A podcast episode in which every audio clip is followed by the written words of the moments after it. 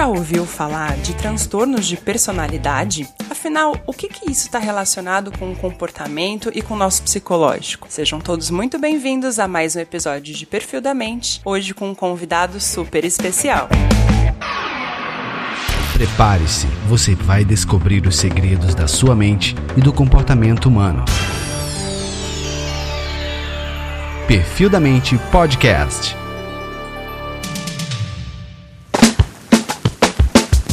Olá a todos! Hoje a gente está com um convidado super, super, super especial, que é o Thiago Bering. Ele é psicólogo, neuropsicólogo, terapeuta cognitivo comportamental, terapeuta dialético comportamental, terapeuta sexual e ele ainda coordena um grupo de homens que fala sobre masculinidade, sexismo, vulnerabilidade, entre outras coisas, e ainda coordena uma equipe de redução de danos e surtos psicóticos em festivais. Ufa! É isso mesmo, Thiago? Eu esqueci alguma coisa? É, é isso isso. Se você esqueceu, quer dizer que eu esqueci também.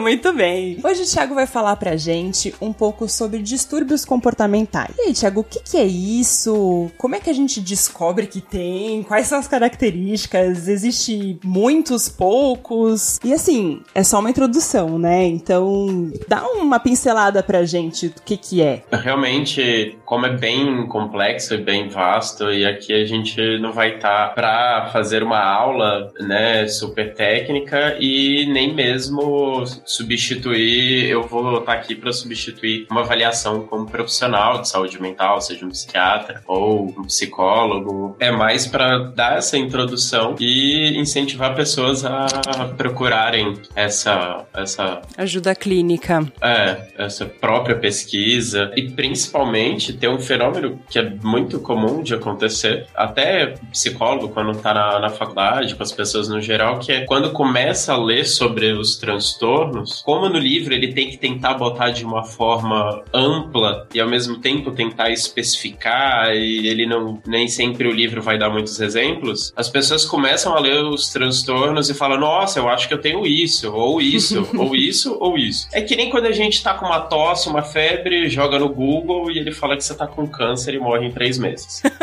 Google é o, o diagnóstico da vez. Socorro. Então, aqui a gente vai dar uma pincelada bem por cima mesmo, para entender. Eu já começo falando que pra gente classificar um, um transtorno, é o que vai diferenciar é a frequência e a intensidade desses sintomas, ou principalmente a intensidade desproporcional, porque absolutamente todos os sintomas que estão no, no manual diagnóstico estatístico de transtornos mentais, todo mundo pode ter esses sintomas. Nossa, até mesmo uma alucinação auditiva, como esquizofrênico tem. Se você já achou que seu celular tocou, se você já achou que a sua mãe e seu pai chamou seu nome, falou, gente, vocês me chamaram? Não. Mas vocês falaram alguma coisa? Não, a gente não falou nada. Ah, tá. Isso é uma alucinação auditiva. Você teve a, a, a percepção de ter tido uh, de ter sido chamada, só que não houve aquele estímulo. Ninguém chamou. Mas tá tudo bem, desde que seja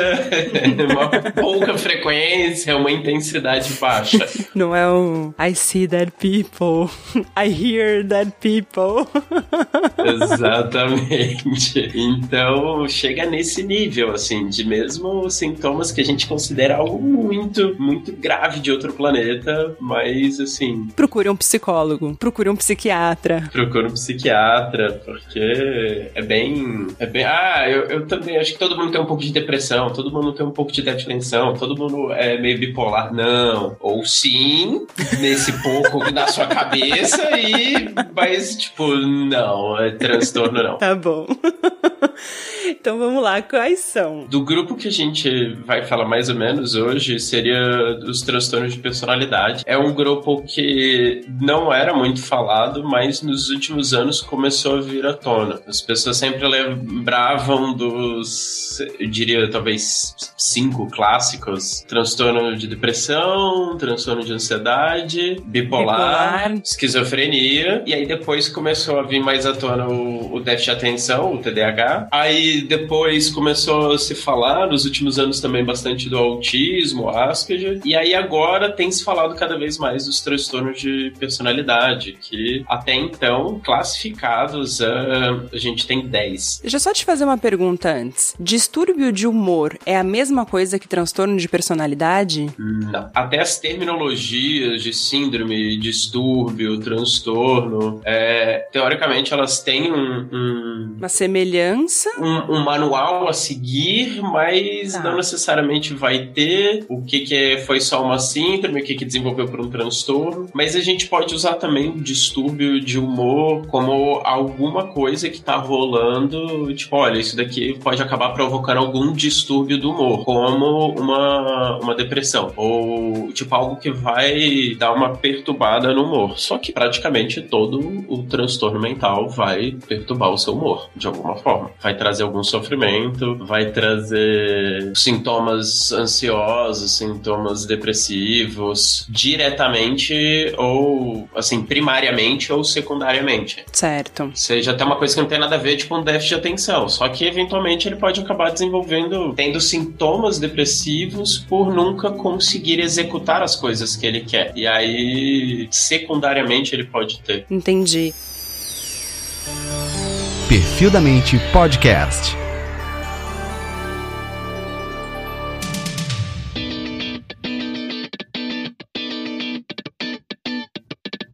Bom, vamos voltar aos tipos então. Vamos. A gente divide então os transtornos de personalidade, esses 10, em três grupos, ou, ou cluster, como também é falado. Cluster A, B e C. O A é o paranoide, esquizoide, esquizotípico. Ok. O B é o antissocial, borderline, histriônico e narcisista. E o C é o evitativo, dependente e obsessivo obsessivo compulsivo. Uau! É.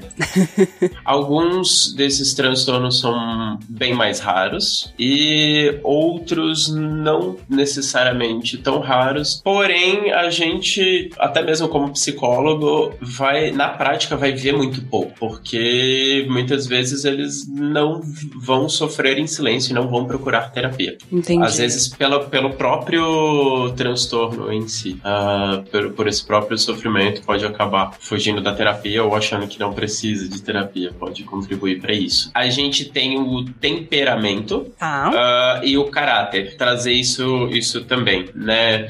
tipo um, um, traço que a pessoa tem, o estado que ela tá nesse momento, o temperamento de uma pessoa, então aqui a gente vai falar de algo que é inato, que é algo que é genético, um componente biológico. Isso não é que não é, é que cura é uma palavra que até já conversamos, né? É paradoxal, né? Mas esse tipo de distúrbio gênico, vou colocar dessa forma, eu não sei se é a expressão correta, mas normalmente fica com a pessoa a vida toda mesmo com tratamento, só que o tratamento ele reduz os sintomas. Sim, sim. E sim. a outra questão que você estava falando? O temperamento vai ter a ver com esse inato. Ah, sei lá, a pessoa tem um pai com transtorno de depressão, a mãe também. Então, a pessoa já biologicamente pode ter um temperamento, vamos dizer, um temperamento triste, um temperamento cabisbaixo. É, a gente não tá falando de transtorno, assim, só o, o, visual sem entrar em classificação. Mas não é obrigatório, porque o pai e a mãe têm, a, o filho também vai desenvolver. É, não. Já o caráter, esses sim são fatores psicossociais aprendidos, né? Aqueles valores que a gente vai aprender, que vão ser formados ao longo da vida. Processo de, né, no processo de socialização que a gente vai tendo e, e vai desenvolvendo o nosso caráter como a gente age. Mas o temperamento já é algo biológico. E aí Exato. a personalidade também vai se desenvolvendo é, de acordo com esses dois, com o seu caráter, o seu, o seu temperamento. E o caráter com o tratamento, com o tempo, pode sumir, a pessoa pode se livrar desse distúrbio? Como eu falei, apesar de a gente não ter cura, um, alguns transtornos eles são meio que uma evolução do outro. Então a gente pode é, sair de uma classificação e descer para uma outra. Então a gente pode não preencher mais os critérios para aquilo. Então às vezes a pessoa tinha um transtorno de ansiedade e aí e começou a é, piorar e começou a ter ataques de pânico e aí daqui a pouco ela tinha é, vira o, o transtorno do pânico. Entendi. E aí depois com o tratamento ela já não tem mais os ataques de pânico, ela já não preenche mais os critérios diagnósticos suficientes, ela tem transtorno de ansiedade. A ansiedade não, tem, não vai ter uma cura, mas a gente pode ter uma remissão dos sintomas muito grandes. É, é, essa, essa, com, com, o tratamento, a gente diminuir ter uma remissão muito grande. Então, nos transtornos de personalidade,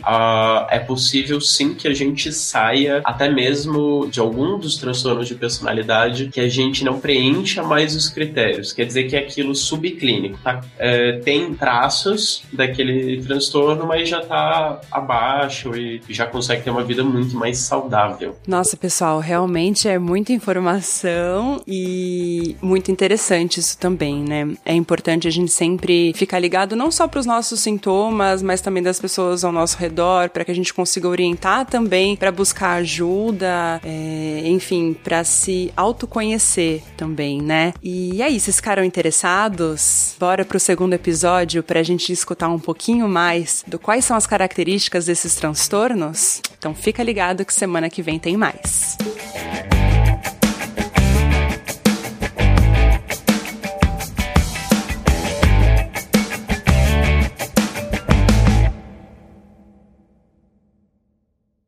Esse podcast foi editado por Nativa Multimídia, dando alma ao seu podcast.